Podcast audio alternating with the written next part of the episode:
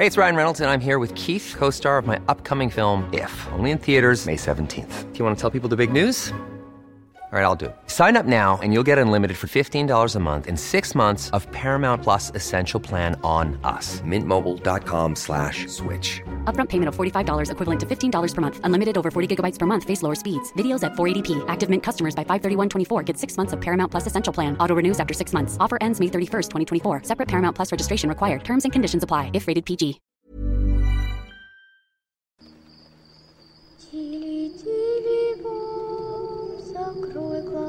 скорее. Кто-то ходит за окном и стучится в дверь.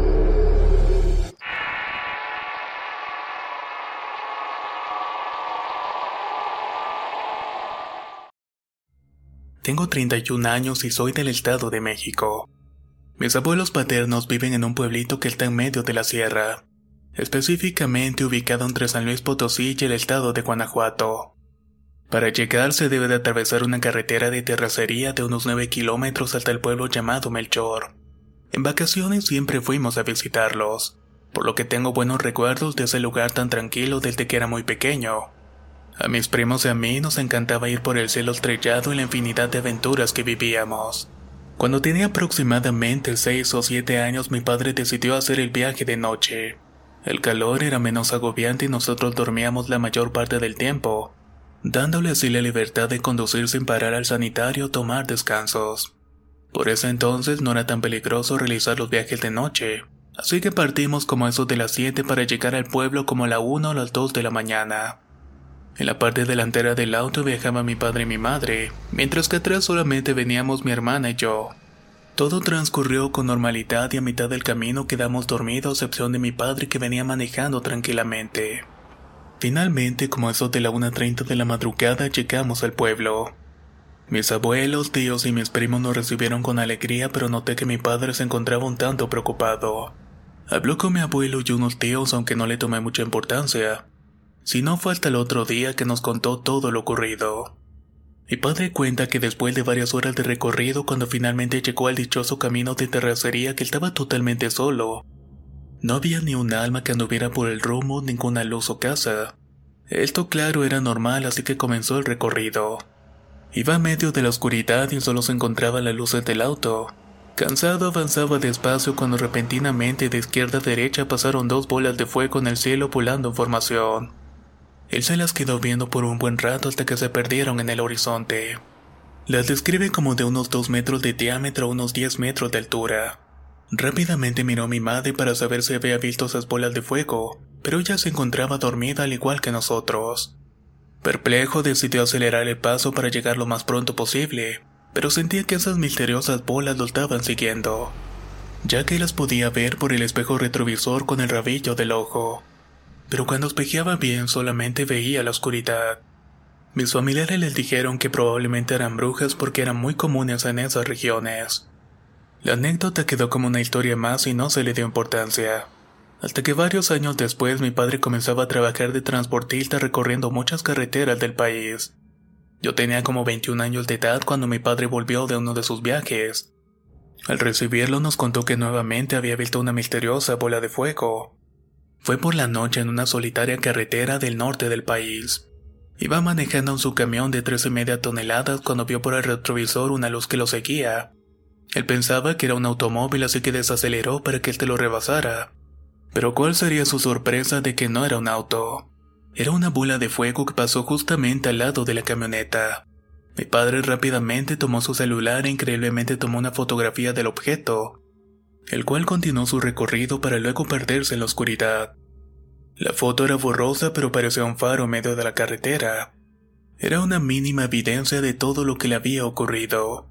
Por desgracia, en su siguiente viaje lo saltaron y le quitaron el teléfono y la foto tan emblemática.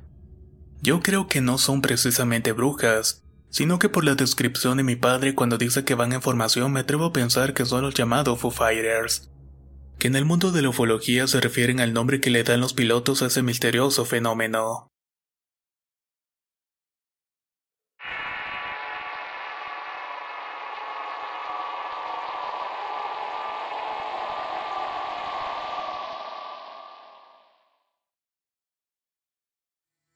Soy de Entre Ríos, Argentina, y esto es algo que le pasó a mi padre mientras trabajaba en un campo de arroz. Fue en el año 2007. En su lugar laboral había muchos sectores y tenían que regar, tirar árboles para incrementar el suelo cultivable, y así poder hacer taipas y muchas cosas más. Todos los trabajadores se conocían y un día que estaba anocheciendo y era hora de parar los labores, uno de ellos no volvió para la hora normal. Después de una hora, varios trabajadores, incluido mi padre, lo fueron a buscar y rápidamente encontraron la máquina prendida, pero no a su compañero. Se dividieron los siete trabajadores que no estaban ocupados en cinco camionetas para buscarlos por los diferentes caminos. Para esto, ese campo está cerca de la ruta 14 y hay varios pueblos a los alrededores. Dos camionetas agarraron para los lados de los pueblos y las otras tres se quedaron en el campo buscando por las tierras.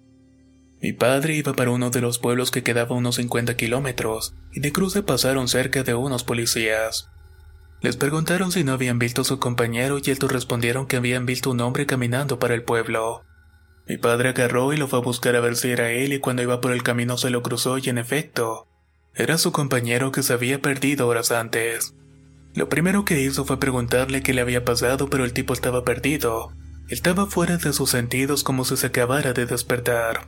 Después de un rato empezó a recordar y a contar que mientras estaba trabajando de pronto vio una inmensa luz en el cielo.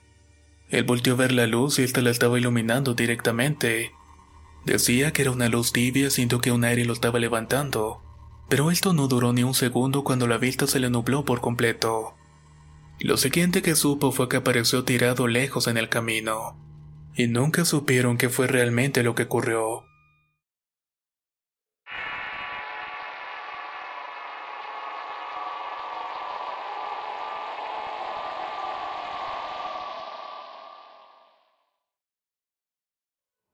Desde niña he podido ver seres aunque rara vez los escucho, y nunca me han dado miedo a pesar de que a algunos no se le ven buenas intenciones.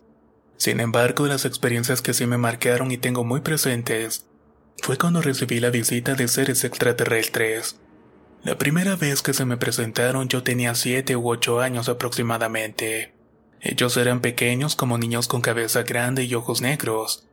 No tenían boca pero sí dos agujeros que yo creo eran los de la nariz. Eran cuatro en total y rodeaba mi cama y tenía bastante miedo. Pensaba que era mi imaginación, así que cerré los ojos. Cuando los volví a abrir, esos seres seguían viéndome fijamente. Tomé valor de donde pude y le grité a mi padre para que viniera a mi cuarto. Pero cuando llegó y prendió la luz, los seres habían desaparecido. Le conté lo que había visto, pero no me creyó y se regresó a su cuarto y después de un rato volvieron a aparecer. No sabía qué hacer, así que me tapé hasta arriba con mis cobijas y lloré y recé todo lo que pude, hasta que por fin me quedé dormida completamente. En la mañana le conté a mi madre lo que había ocurrido, pero solamente me hizo unas cuantas preguntas y no pasó más.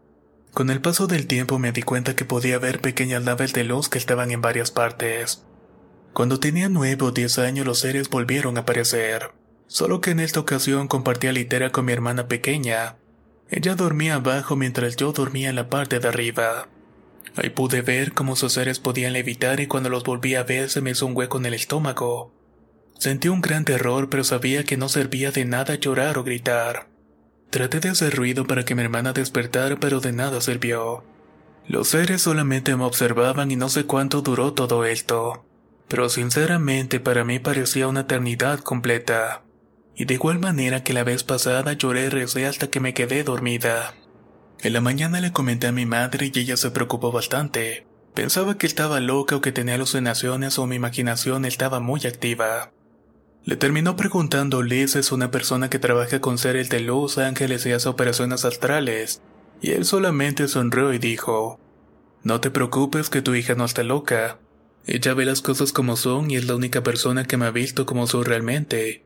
Dile que no nos tenga miedo y que es una de nosotros y aunque no se acuerde, ella y su hermana también han hecho viajes en nuestras naves.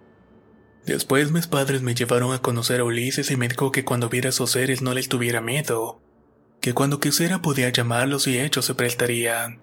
Incluso si empezaba a trabajar con los poderes de la mente podría ayudar a muchas personas como él lo hacía. Sin embargo, ya no los he vuelto a ver y supongo que es porque aún les tengo miedo. Pero eso sí, mi experiencia con seres que yo creo que no son de este mundo continuaron. En la época en la que iba a la preparatoria, una noche estaba dormida, de repente sentí como mi cuerpo estaba paralizado. Era algo así como cuando se te sube el muerto sentía como si una corriente eléctrica recorriera todo el cuerpo. Incluso podía escuchar y ver estática en mi mente. Todo esto hacía que me doliera mucho la cabeza y el cuerpo. De repente entre la estática pude ver que se empezaba a formar un rostro con una cabeza grande. Era ancha en el cráneo y más delgada en la barbilla con dos ojos negros brillantes y grandes. Esa cosa no contaba con párpados y con una voz que parecía robotizada me decía fríamente, Permíteme mostrarte algo.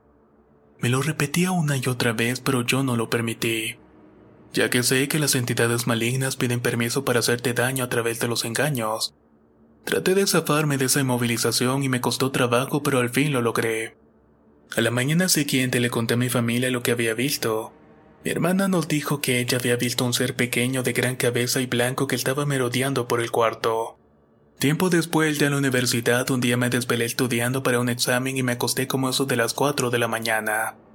Al empezar a dormir sentí una corriente eléctrica en todo mi cuerpo y no me podía mover. Lo que me espantó terriblemente fue que empecé a levitar y aunque trataba de soltarme de esa fuerza no podía. En esa lucha vi la silueta de algo espantoso.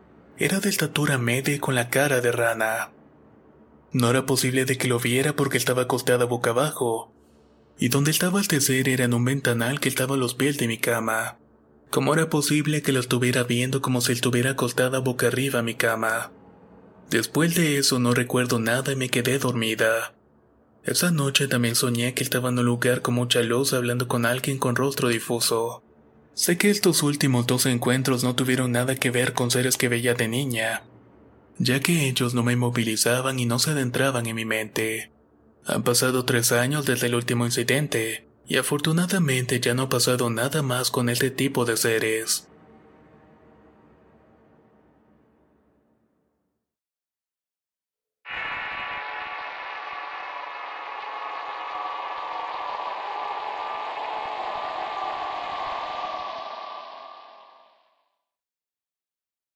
Vivo en Maryland, Estados Unidos, pero desde que vivía en México cuando era niño he visto objetos raros volando en el cielo.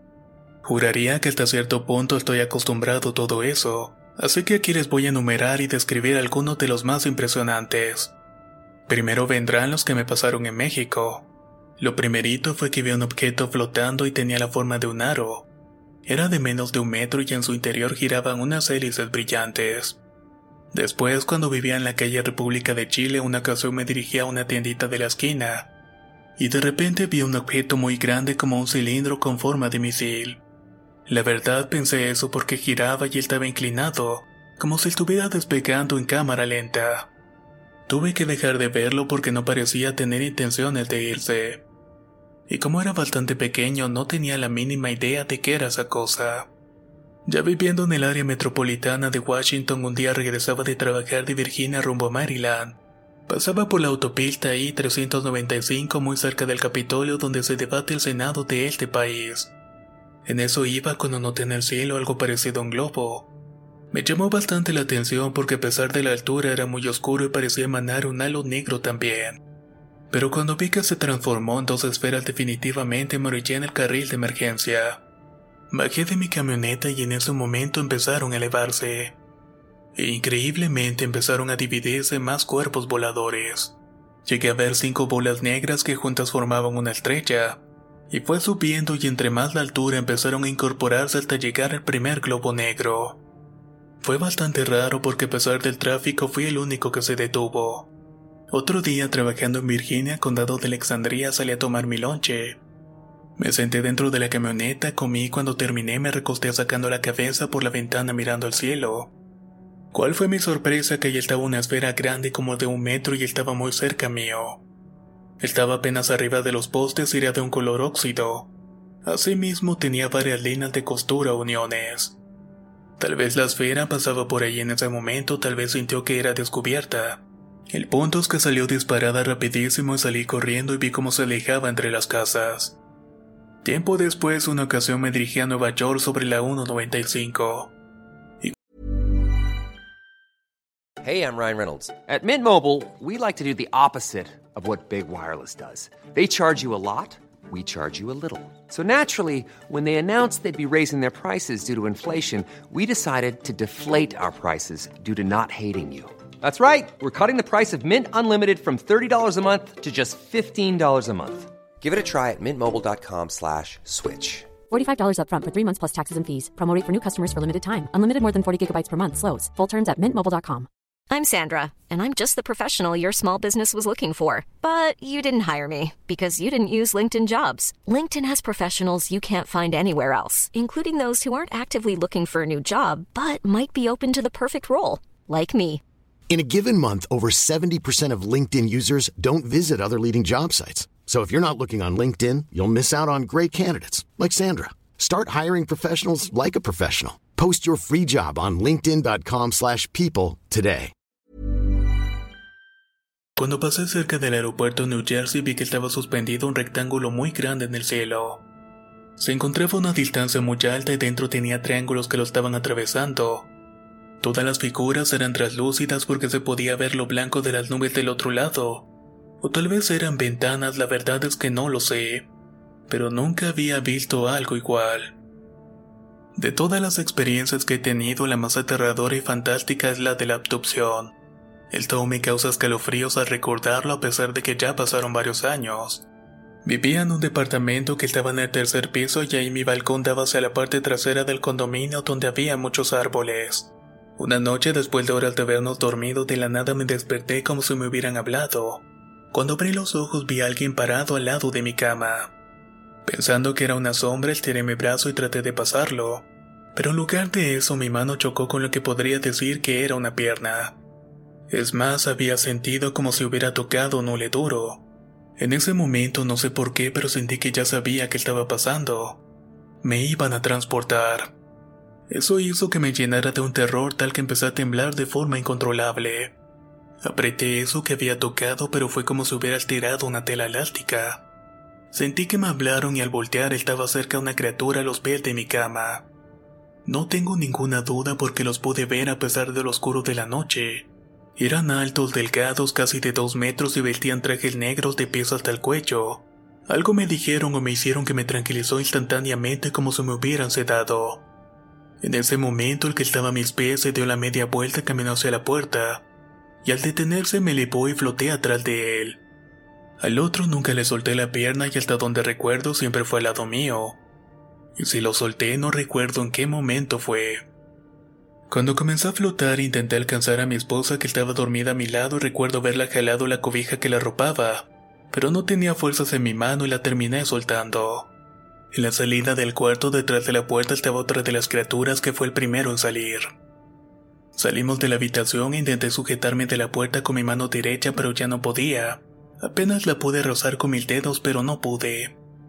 Dejé caer mi cabeza hacia atrás para ver el cuarto de mis hijos, y con terror observé que otra criatura los estaba viendo. Por lo menos eran cuatro criaturas de lo que alcanzo a recordar. Dos iban enfrente, dos atrás y yo salía flotando por el balcón, y en ese punto perdí el conocimiento por completo. La mañana siguiente desperté muy desorientado con mucho miedo. Revisé a mis hijos, desperté a mi esposa, le conté y no me creyó y se volvió a dormir. Todo parecía perturbadoramente normal. Revisé la puerta del balcón, estaba cerrada con llave y todo parecía normal en la casa. Me fui a trabajar y traté de olvidarlo, pero no podía. Había sido tan real que me atemorizaba pensar en todo eso.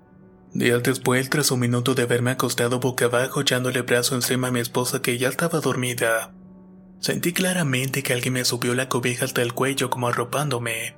Me quedé inmóvil, sin embargo no me dio temor y traté de asimilar lo que había sido pero no he podido llegar a una explicación hasta el momento. En los días posteriores descubrí tres lunares en el pie derecho abajo del tobillo que nunca me había visto en la vida. Lo más raro es que están en forma de un triángulo invertido perfecto. Nada que ver con lunares naturales porque miden 3 milímetros entre ellos. Y recordando un lunar similar de mi madre que le surgió a raíz de que le sacaron una piedrita, me da mucho miedo en pensar todo eso.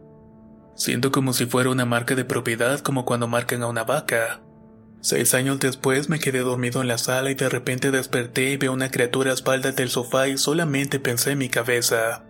Oh no, otra vez va a ocurrir. Acto seguido entró un rayo de luz azul deslumbrante pero lo raro fue que no iluminó la sala para nada. Fue una luz que solamente me envolvió a mí y empecé a levitar dentro de ese haz azul. Tuve la sensación de flotar en agua calientita y solo me vi saliendo poco a poco por la ventana, no recuerdo nada más del asunto. La verdad no quiero recordar nada al respecto, pues contando mis abducciones parece suceder cada seis años, y a mis 36 puede que me toque una vez más. Solamente faltan un par de meses. Lo último significativo que me pasó fue cuando nació mi bebé. Vivíamos en el último piso y cuando apagábamos las luces escuchaba que algo muy pesado caía sobre el techo.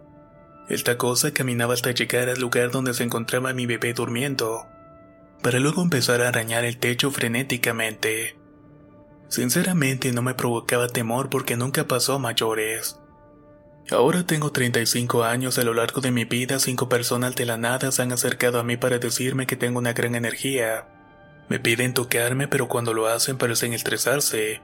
En ocasiones he previsto sucesos a través de mis sueños, casi como si tuviera dos vidas, la vida cotidiana y la vida orínica. Pues en ocasiones logro tener sueños lúcidos en los que sigo consciente en todo momento, e incluso percibo el tránsito del estar dormido despierto. No sé de dónde vienen estas capacidades, pero siempre está presente la idea de que tienen algo que ver con los visitantes que se me presentan desde niño.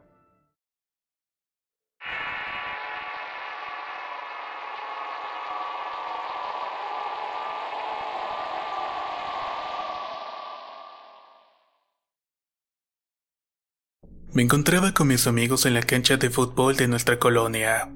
Acabábamos de jugar la reta y era algo de noche, tal vez como las 9 o las 9.30 aproximadamente. Como de costumbre al terminar comprábamos refrescos y frituras para convivir un rato y platicar. Estábamos echando el relajo cuando de repente vi algo en el cielo, algo que iba volando y que era muy resplandeciente.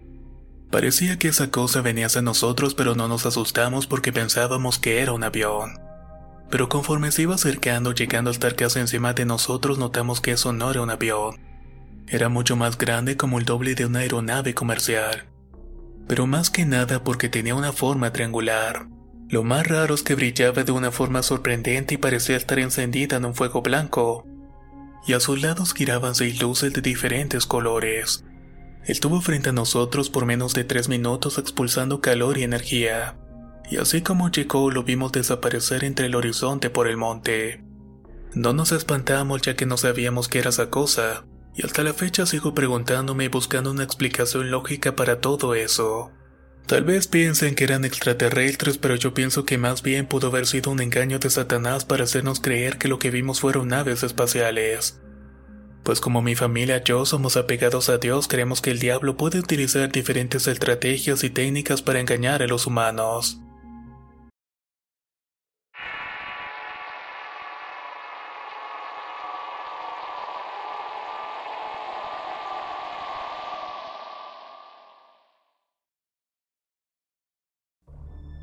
Este encuentro con un ovni pasó en el año 2015, justo en la temporada en la que hubo dos eclipses de luna muy seguidos.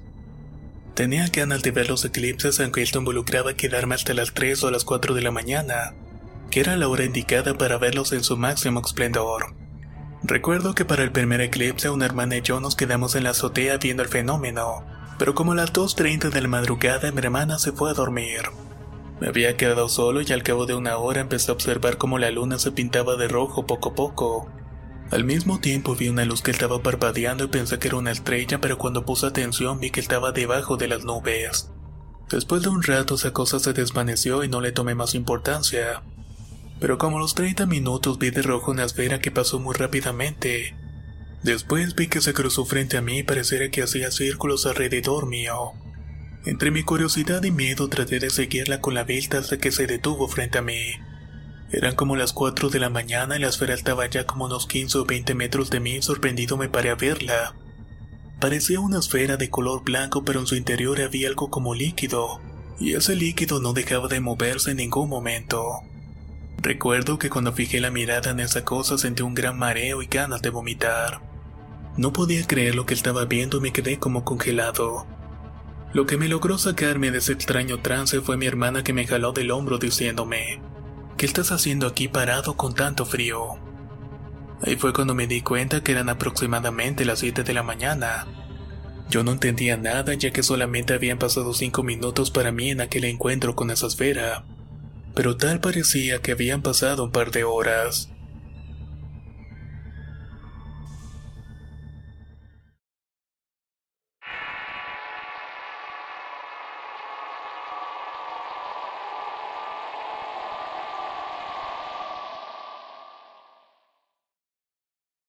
Esta historia le sucedió a mi tío Benjamín en el año 2003 aquí en Perú.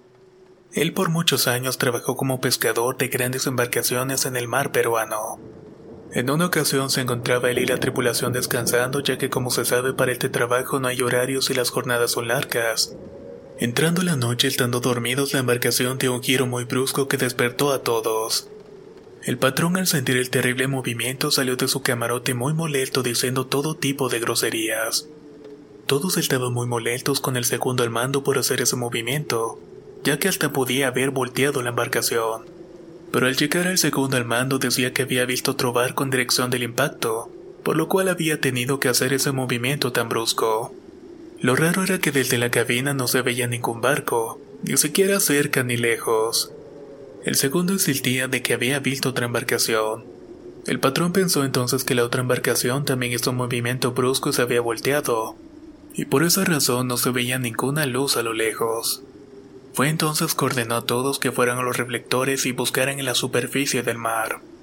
Pasaron minutos y nadie pudo encontrar nada y el patrón con groserías y por el alto parlante les indicaba a los marineros que siguieran buscando. Mi tío, como ya estaba en la cabina, se quedó ahí con ellos esperando, pero de repente vieron venir una luz grande en dirección al barco nuevamente. Cuidado, vamos a impactarnos, gritó el patrón. Mientras alargaba el grito, la luz que venía hacia ellos fue tomando altura hasta ubicarse por encima del barco, iluminando toda la embarcación sin emitir ningún sonido. La tripulación asustada del trabajo murmuraba: Un ovni, es un ovni. Y mi tío desde la cabina ordenó que iluminaran hacia arriba para poder ver qué era eso. Pero el marinero dijo que no lo iban a hacer porque pensarían que lo vamos a atacar. Y aún con el temor mi tío rió de nervios mientras todos se quedaron quietos en silencio mientras esa luz estaba arriba de ellos. Y poco a poco esa cosa empezó a tomar altura y desapareció en el cielo.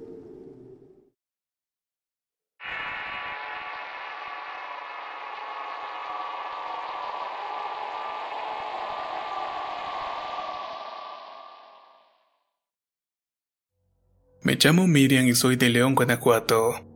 Siempre he sido una persona muy miedosa aunque nunca me había pasado algo sobrenatural hasta que me casé. En ese tiempo mi esposo y yo teníamos poco tiempo viviendo juntos en la que ahora es nuestra casa. Recuerdo que una noche ya dormida de la nada empecé a sentirme con mucha incomodidad. Abrí mis ojos y del lado izquierdo vi un poco de luz que entraba por la calle de la ventana. Todo estaba en aparente calma cuando de repente comencé a ver una madeja de luces que estaban acompañadas de un sonido parecido a los de las teles antiguas, Pareciera que hubiera mucha estática. Casi de inmediato comencé a sentir que mi corazón empezaba a latir de manera acelerada, y lo peor de todo es que no me podía mover. Intentaba gritar ya que mi esposo dormía al lado mío, pero no salía palabra alguna de mi boca. De pronto la madeja de luces se apagó y con ella el sonido, pero en su lugar apareció una niña con una bata blanca y cabello negro muy desaliñado. Ella me miraba fijamente desde afuera mientras yo, presa del pánico, intentaba con todas mis fuerzas gritar el nombre de mi esposo. Pero por más que lo intentaba era en vano. Hasta que luego de un momento escuché a mi esposo preguntándome qué era lo que estaba pasando y por qué lloraba. Como pude le contesté que había una niña en el cuarto mirándome fijamente. Creo que solamente soñaste todo eso. Desde hace un rato estás haciendo sonidos muy extraños, y eso fue lo que me despertaron a mí. Fue lo que me dijo mi esposo. Pasaron unos días y yo seguía con la duda de lo que me había pasado. Luego, estando entre amigos, mi esposo empezó a platicar que cuando aún era mi novio solía dormir en la casa de sus padres. Una noche se quedó sin pila y empezó a buscar su cargador alrededor de todo el cuarto. Afuera de la casa pudo ver una maneja de luces que se ajustaban en lo que yo había visto aquella noche. Es imposible que hayamos visto lo mismo con una diferencia de años entre ambos sucesos. Y lo peor del caso es que no sabemos qué o quiénes nos visitaron.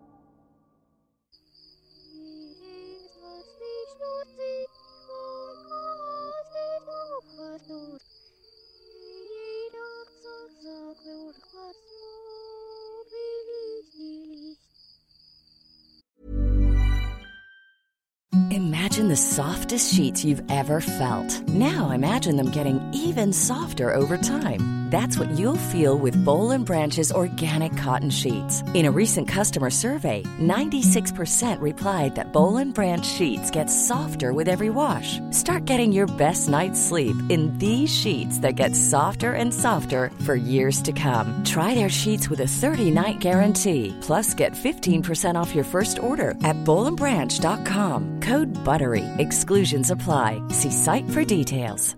Even when we're on a budget, we still deserve nice things. Quince is a place to scoop up stunning high-end goods for 50 to 80% less than similar brands. They have buttery soft cashmere sweaters starting at $50, luxurious Italian leather bags, and so much more. Plus, Quince only works with factories that use safe, ethical, and responsible manufacturing. Get the high-end goods you'll love without the high price tag with Quince.